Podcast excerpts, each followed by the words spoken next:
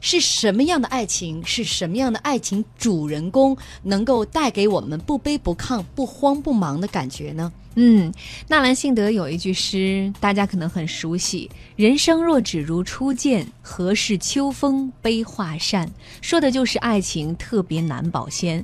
正是因为这样一份特质，所以每一份能够善始善终的感情，都值得我们起立鼓掌。但是，当不和谐的音符出现的时候，寻死觅活者有之，从容不迫者亦有之。嗯，两千多年前，当司马相如，呃，想要抛弃自己的糟糠之妻才女卓文君的时候，卓文君不哭不闹，几封信简感动了千古，也留下了几句名句啊，像“白头吟伤离别，锦水汤汤与君长绝”。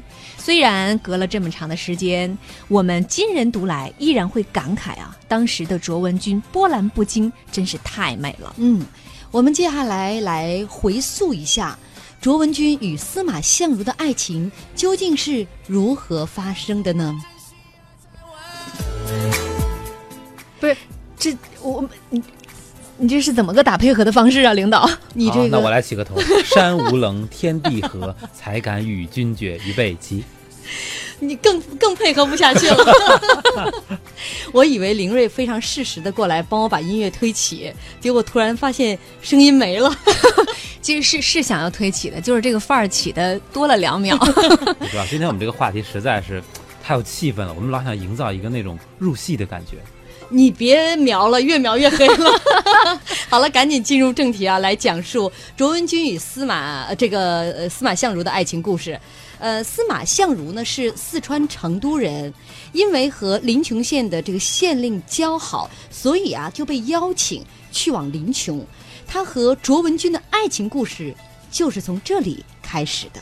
嗯，林琼当时有一位妇人叫做卓王孙，她得知县令有顾客有贵客来，所以想要设宴 去你接。真是做生意的，有顾客要来。 哎呀，暴露了。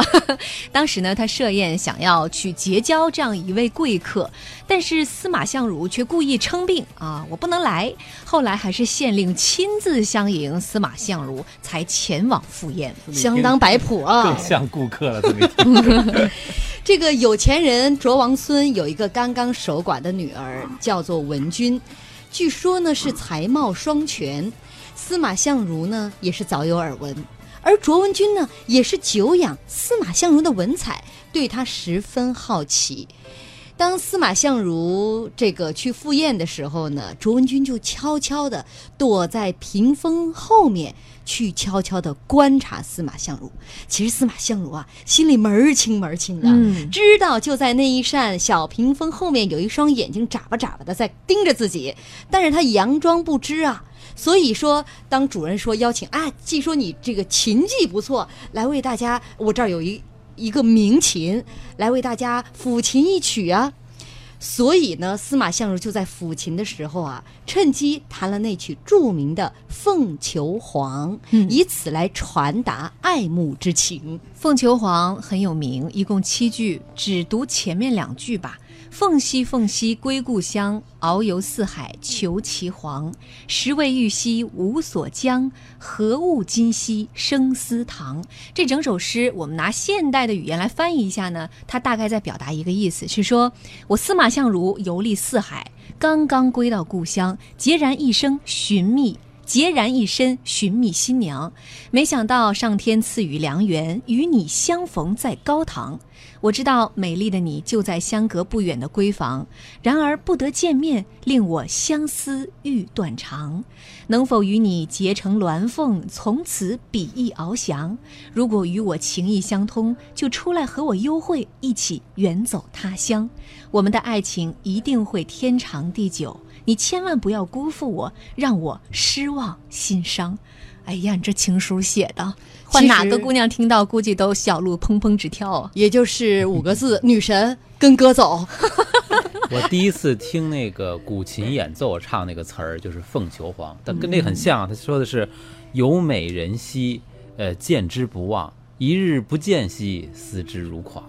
哎呦，都练过啊， 用过吗这这这常常读啊，看来用”不过好不好使，不好使。嗯你看啊，这就是未婚的和已婚的区别的，已婚都不练这个了。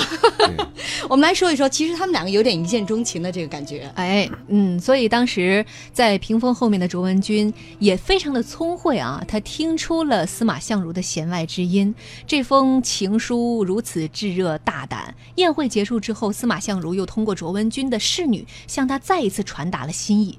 就在当天晚上。卓文君离家和司马相如私奔了，这就是著名的卓文君夜奔司马相如。著名的卓文君闪婚司马相如，哎对，真的就是跟哥走了。一秒钟，立刻就跟哥你走们了。你们怎么来看一见钟情式的爱情？其实我是觉得一见钟情是挺靠谱的一件事儿，我是相信一见钟情的。但是随着我像我身边就有例子，就是两个人认识，呃，我不知道这算不算闪婚，因为闪婚好像没有一个定义，两个人不到两个月就结婚了，算闪婚吗？你们俩觉得？算算算吧，算这应该算了吧。呃，首先我觉得定义这个，他们俩就一见钟情，觉得特别靠谱，然后怎么怎么觉得合，那就犹豫什么呀？就就接呗。呃，按说一般我们会说，哎，这会不会有问题啊，或怎么着的？别遇见个骗子，是吧？咱一开始说不卑不亢， 婚姻不能是要不骗不坑。我看这炕应该加个土字边儿，不能坑啊！现在这婚姻太太多坑了。因为首先我们是对这个人是他是有判断，就这个人很靠谱，他看人比较准。如果他很快的认为这个人就是我想找那个人，我们就是也别夜长梦多，在最好的时期我们就想做这件事情，那我觉得应该还是支持的。呃，我是不太赞成一帮人在帮着，好像，哎呀，再等等看吧，再怎么着，我们帮你，我们帮你查查他，或者我们帮你了解了解他，我们帮你把把关。其实我我是不相信这种的。嗯，就是觉得如果当事人都把不好关的话，凭什么别人给你把关呢？是吧？咱老说谁谁谁帮谁把关，我就是不信这种事儿的。嗯，就相信自己的感觉。对，我觉得这个爱情最美好的地方，恐怕就是一见钟情吧。就说我没有对你的这个家长里短，对你的这个经济条件，对你的其他东西我还一无所知的时候，是吧？你你我我这个这个什么，我为结婚君未嫁，这个相逢在最美好的时候，这种感觉是最天然的。所以说我们在前提是说什么？我们说爱情，说感情，这种我觉得一见钟情就是这个恋爱的最高境界。先不但是聊婚我姻说的跟结婚，嗯，话又说回来，爱情和结婚不是一个话题，也不是一回事儿。所以你对于你的至亲，比如说将你你的儿子或者你的女儿，嗯呃，有这种一见钟情，甚至为他离家出走的这个行为，你会阻止吗？我我我 出路费，你们黄山你是不玩去是要，着急把他们赶出 去。没没事儿，我们家儿子，我出路费。其实你看，我赶紧们走是吧？ 一开始说这个爱情来了不卑不亢，其实我觉得呀、我们把它说的有点潇洒了。其实那个时候是翻江倒海，那时候心里一定是翻江倒海。这在东汉那个时期，都是一又个卑又女亢子是吗 一个女子，这个躲在小小小屏幕后边，心蹦蹦直跳，跳完了以后还翻墙走了，这就搁现在，这也是惊世骇俗的这一件是事，村里的大新闻。嗯，村儿的大新闻。对你，说这个跟，嗯、你说这跟他二婚有关吗？这个我我我觉得这就聊真的跑偏了没关系。这个首这他先们两个在东汉时期，我觉得这个婚恋观还是相当开放的。没错，嗯嗯，，这是当时的一个大环境，并不是我们所说的后来的咱们的这个封建社会当中女性的这个社会地位。刚才这个大能猫说到了一个话题啊，就是爱情和结嗯婚。其实我也是偏向这个，就是爱情其实决定的更快。嗯呃，我我不知道那个定律你们赞不赞成？就是两个人如果见面了，嗯呃，咱就说相亲吧，定这个场景，见面拿眼神看一眼，往那一坐，真的五秒钟就能决定我其实可不可以跟这个人交但往。是你别忘了哈，一见钟情其实相对来说是卓文君。司马相如压根儿就没见过卓文君，其实我觉得呀、对吧我因为我他是我我躲在这个里屏边风可后存面疑的，存疑，存疑。您从他没见过他，就闻着一股香水味儿，在后边叮咣闻咣香识女哎有那个叮那个那个玉佩叮当作响，就弹了一个凤求凰，这我可绝对不相信，嗯这一定是有预不过谋的。嗯他首先他是有舆论的，周围人肯定都说过，你知道吗？他们家哎闺女不错， 他肯定就是有是这个卓王孙他们家的。 对，有这概念，那也富二代， 起码这富家的千金肯定也凑不了。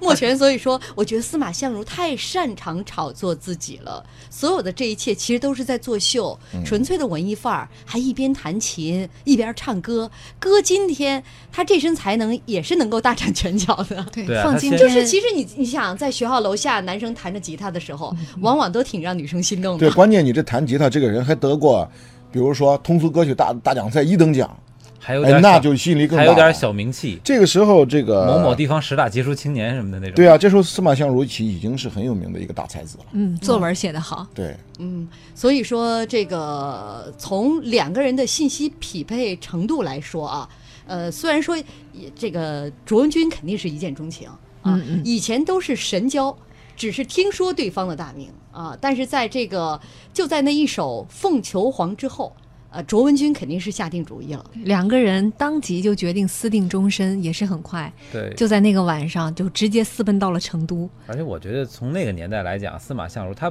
他那会儿的这种闪婚啊，所谓这种私奔了一见钟情，跟我们今天这不太一样，因为那会儿这个爱情婚可不是唯一制啊，嗯，对吧？嗯他有这个概念，他他肯定想的是，呃，甭管这女的我还没见没见过，我先勾搭她一下， 嘿，直接反就正直 接就嗯勾搭中了，然后后再再看吧，反正一呃，要是好我们就在一起，要是不好看或怎么着再说。如果嗯但是真最好的起那码，那这个也谁，也卓也文君也他们没家那的么夸家张境很好，啊，对嗯啊，起码他能图 一样啊，然后以后有好的再说呗。我我怎么觉得这么唯哎这美文的学爱青情年故怎么事一下被你子聊完了之后，我们这不是理性分析吗？